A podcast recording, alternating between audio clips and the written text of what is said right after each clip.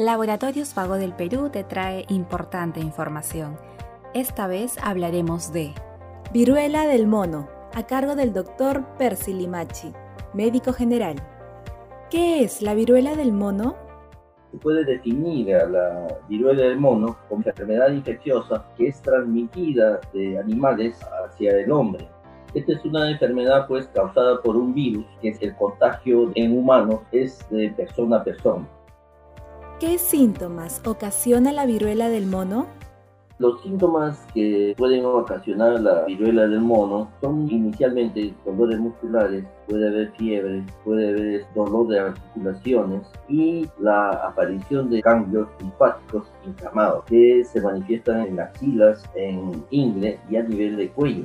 Después de unos dos a tres días va a haber la aparición característica pues, de estas lesiones en la piel, de la formación de unas costras que en el término de unas dos a tres semanas estas se van cayendo y generalmente no debe dejar secuela alguna las personas que han padecido de esta viruela del mono. ¿Cómo evitar el contagio de esta enfermedad?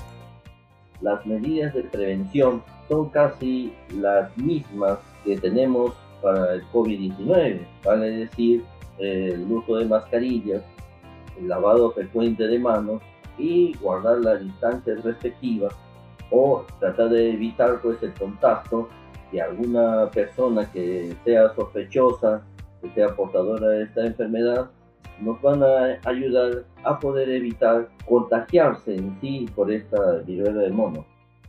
Sigue informándote con Laboratorios Vago del Perú. Ética al servicio de la salud.